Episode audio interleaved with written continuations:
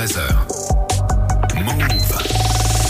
Info avec toi Marion, salut. Salut Sandra, salut à tous. Et ce mardi, deux jours après le premier tour de l'élection présidentielle, on répond à plusieurs questions qui reviennent souvent sur les réseaux autour du vote Macron. Bah ouais, alors d'abord, je vais quand même rappeler euh, les résultats. Emmanuel Macron a eu euh, 27,8%, Marine Le Pen 23, Mélenchon 22, les autres euh, sont tous en dessous de 8.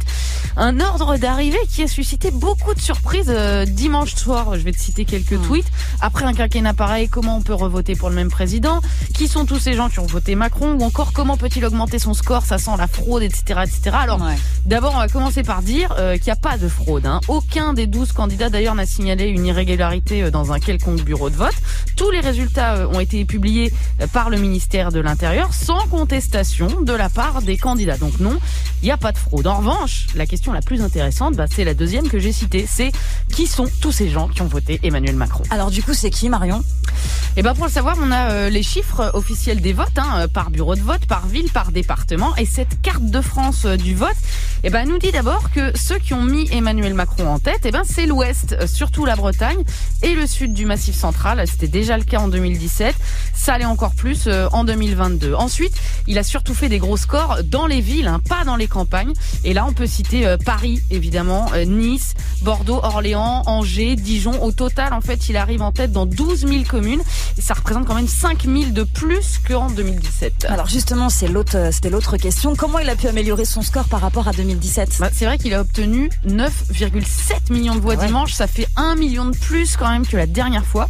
Mais ça aussi, ça s'explique très bien en comparant les deux élections. En fait, Emmanuel Macron, eh ben, il a pris des voix dans tous les endroits où François Fillon était arrivé en tête il y a 5 ans.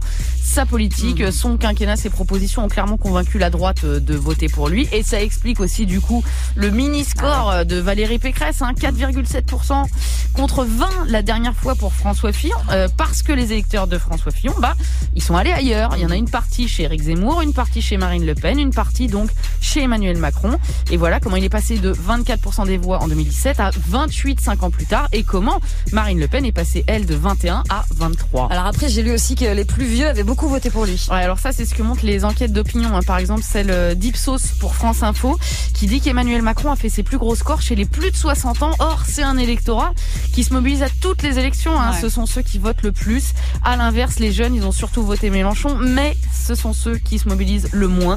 40% des jeunes n'ont pas voté. En résumé, le score de Macron, eh ben, ce sont surtout des plus de 60 ans dans les villes moyennes qui vont toujours voter. Euh, C'est un électorat euh, stable, fidèle, mais ça suffit pas pour gagner le deuxième tour. hein. Attention. On verra tout ça. On se retrouve la semaine prochaine, Marion, Yes, évidemment, et on salut. écoute ta chronique sur toutes les plateformes de podcast. Ça s'appelle le Check Info. Bye bye.